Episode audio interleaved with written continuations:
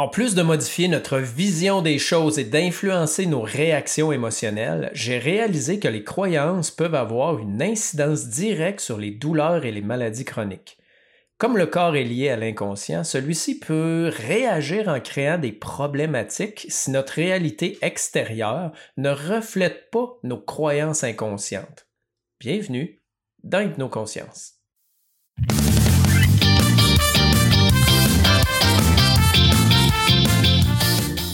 C'est un fait bien connu, en développement personnel, nos croyances ont un impact majeur sur tous les aspects de notre vie. Mais je ne savais pas à quel point avant de constater comment un changement de croyance peut avoir un impact sur le corps physique et les douleurs.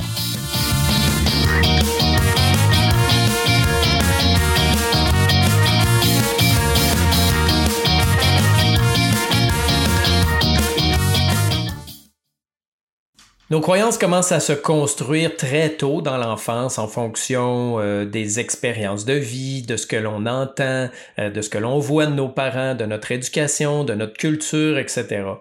Elles sont constituées de toutes les idées qu'on considère comme étant la vérité, comme étant un fait. Nos croyances sont un filtre, si on veut, à travers lequel on perçoit une réalité, mais qui en fait devient complètement déformé. Euh, qu'on va sans cesse essayer de confirmer en fait ces croyances-là à travers l'information que l'on perçoit. C'est-à-dire qu'on va inconsciemment ignorer les informations qui ne valident pas nos croyances pour capter toutes les petites informations qui viennent les confirmer, voire même jusqu'à modifier la réalité pour nous conforter dans nos croyances, euh, dans ce que l'on pense. Mon nom est Pascal Brousseau, je te remercie vraiment d'écouter cet épisode-là aujourd'hui d'Hypnoconscience.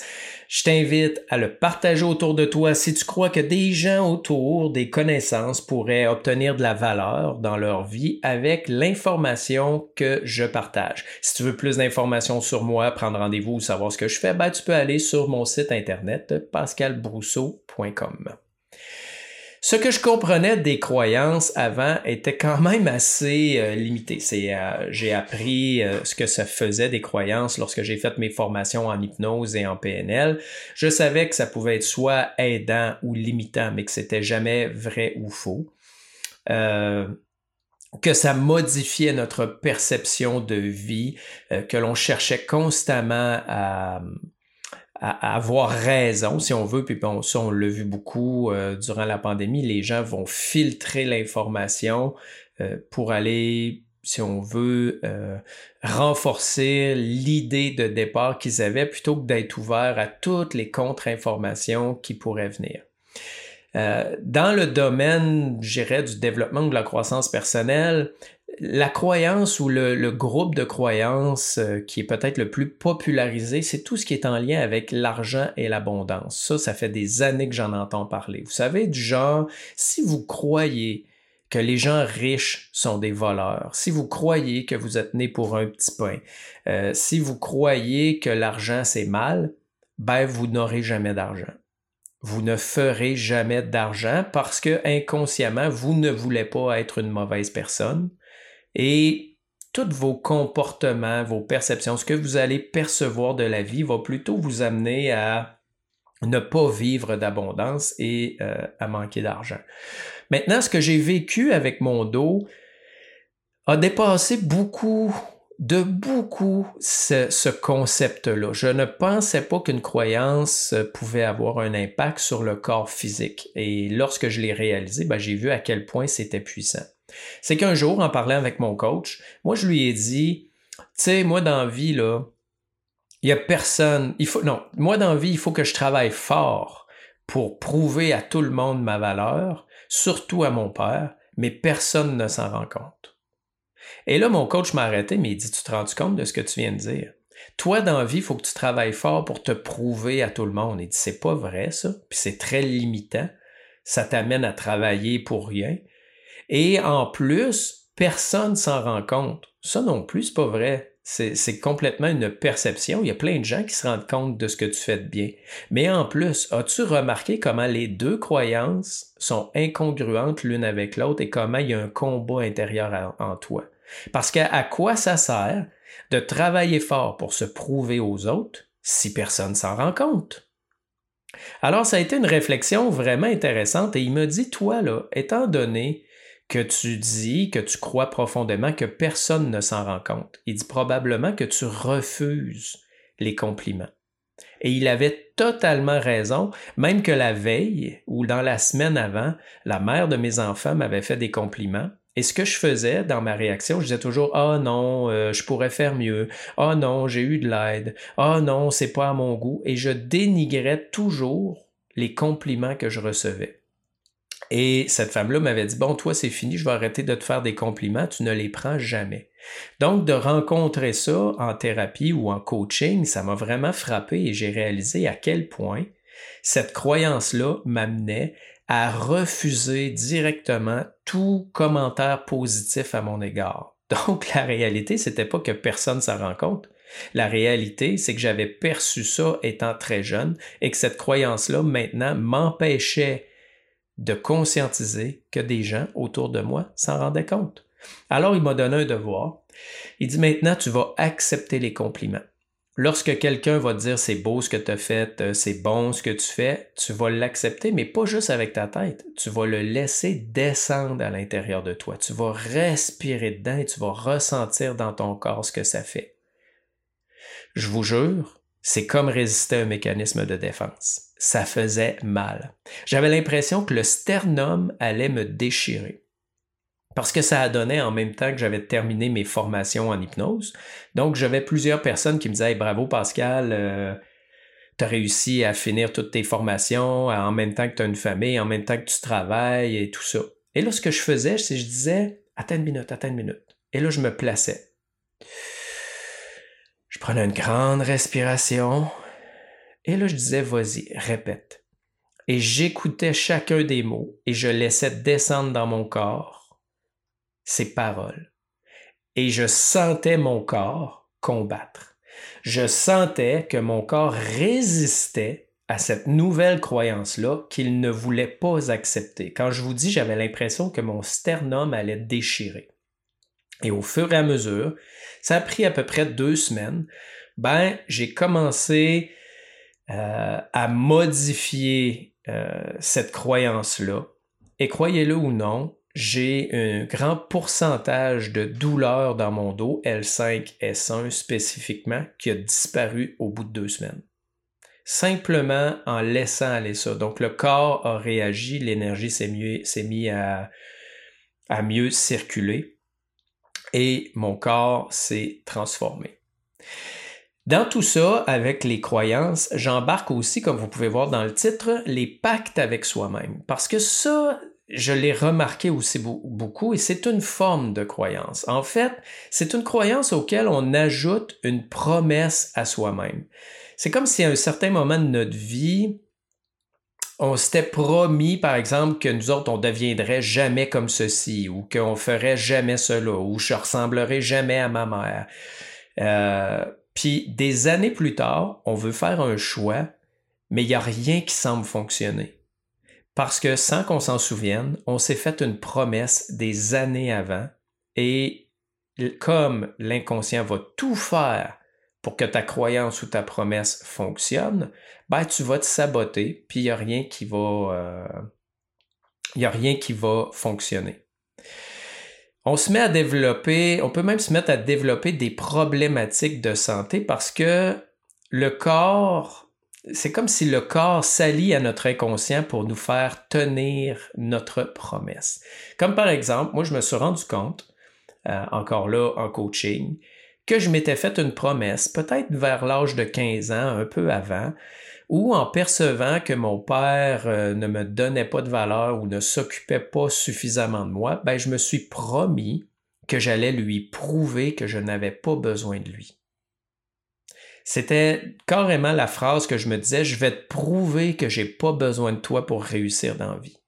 Alors, qu'est-ce qu'il y avait derrière ça? C'est que je me suis isolé moi-même. Je me suis empêché de demander de l'aide quand j'en avais de besoin. Et ma motivation profonde pour réussir dans la vie n'était pas bonne. Elle était négative. Elle était, ou si on veut, une forme de vengeance. Et ça n'a pas été facile de se débarrasser de ça quand même, puis de faire le premier pas et d'aller demander de l'aide quand j'en avais.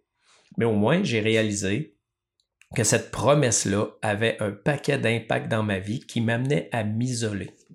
Donc, vous voyez un peu euh, à quel point ça peut être puissant, puis peut-être vous reconnaître. Mais là, j'ai un exemple encore plus criant de pacte avec soi-même qui m'a complètement euh, viré à l'envers lorsque je l'ai vécu. J'étais complètement stupéfait. Un jour, j'ai une cliente qui vient me voir qui a des douleurs de tout le côté droit du corps euh, depuis à peu près 25 ans.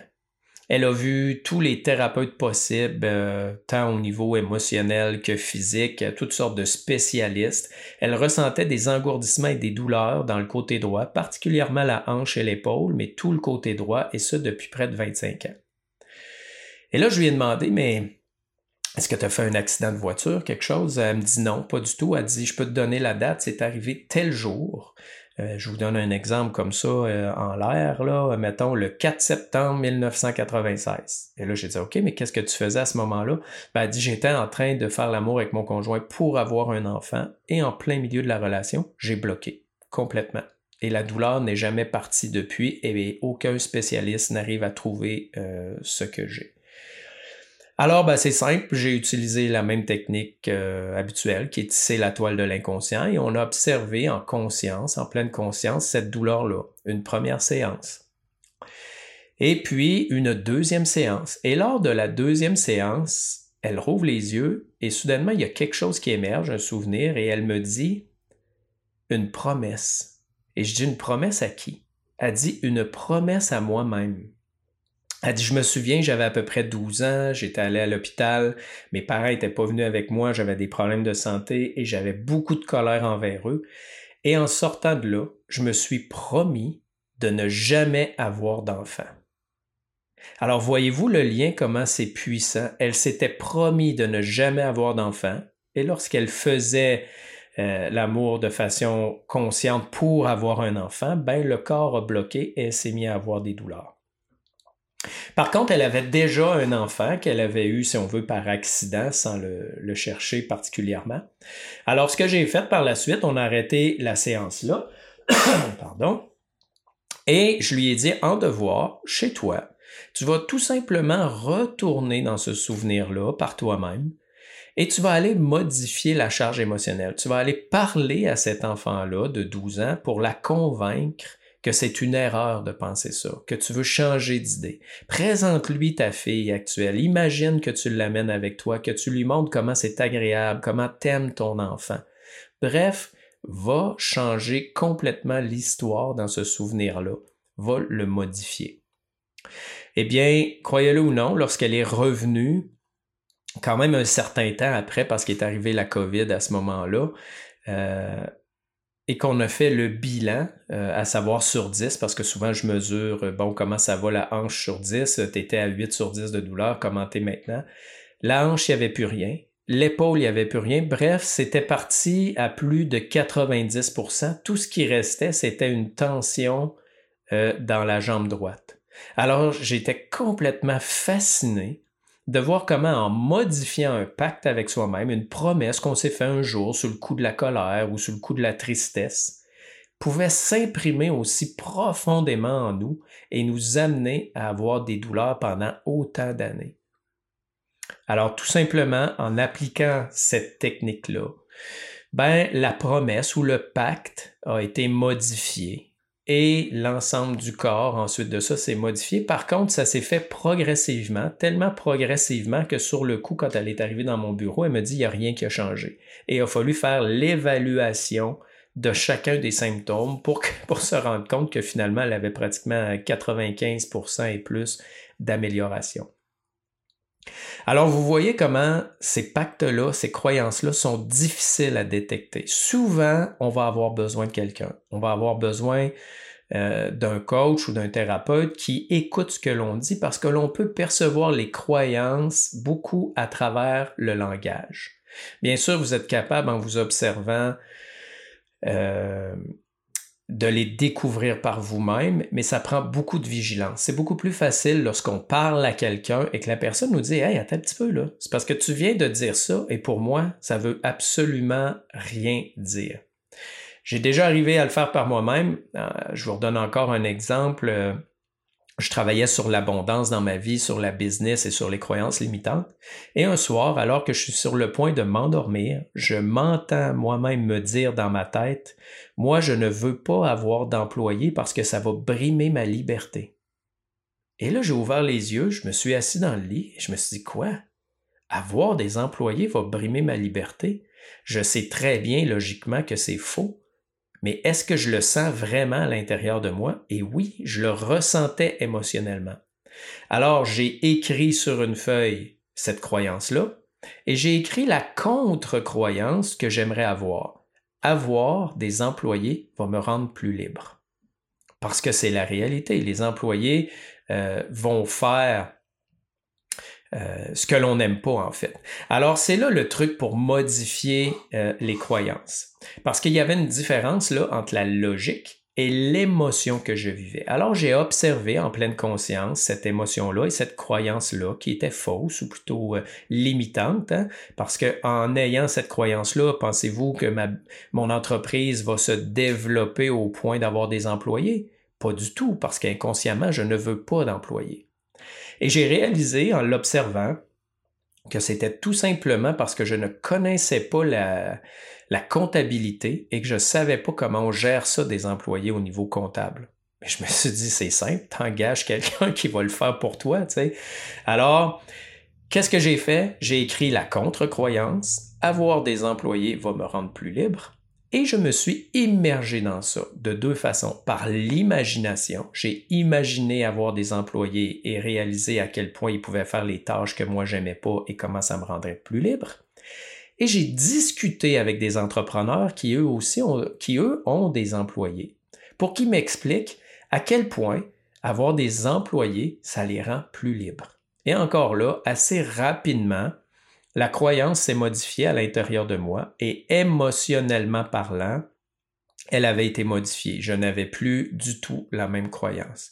Un peu comme j'ai fait, là, comme je vous expliquais plus loin, en acceptant les compliments positifs, ben, ça m'amenait éventuellement à y croire et ma croyance a changé pour dire non, les gens voient ce que j'ai de bon. Il y a des gens sur cette terre qui voient très bien de quoi je suis capable et qui m'apprécient.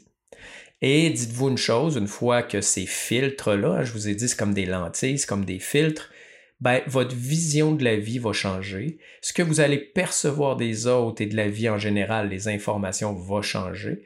Et donc, votre vie va en être améliorée parce que l'objectif, c'est de changer des croyances limitantes en croyances aidantes. Et plus vous allez en transformer, plus euh, votre vie va s'améliorer. Alors, je vous invite à être vigilant pour les détecter, ces croyances-là qui bousillent littéralement votre vie. Je vous invite à remettre en question ce que vous considérez comme vrai et surtout à être critique envers vous-même.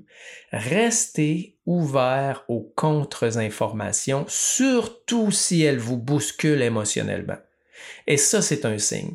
Lorsque quelque chose la croyance d'une personne, ce que, d'autres autour de vous jugent comme vrai vient vous bousculer profondément émotionnellement à l'intérieur de vous, c'est exactement le bon moment de vous remettre en question et de vous ouvrir à cette contre-croyance-là de façon neutre pour vous assurer que vous n'êtes pas en train de, de, vous cristalliser, si on veut, ou de vous solidifier dans une position qui, en fait, est peut-être nuisible. Parce que comme je vous dis, oui, la vérité c'est importante, c'est important, mais qui peut vraiment détenir la vérité? Lorsqu'on ne peut pas savoir, l'important, c'est de comprendre qu'une croyance peut être soit limitante ou aidante. Donc, arrangez-vous pour que ces croyances-là ben, soient bonnes pour vous et soient aidantes. Sur ce, je te remercie beaucoup de m'avoir écouté jusqu'à la, fin. Je t'invite encore à partager autour de toi, à t'abonner au podcast pour recevoir les petites alertes pour chaque euh, nouvel épisode. Je te salue et je te dis à très bientôt dans un autre épisode.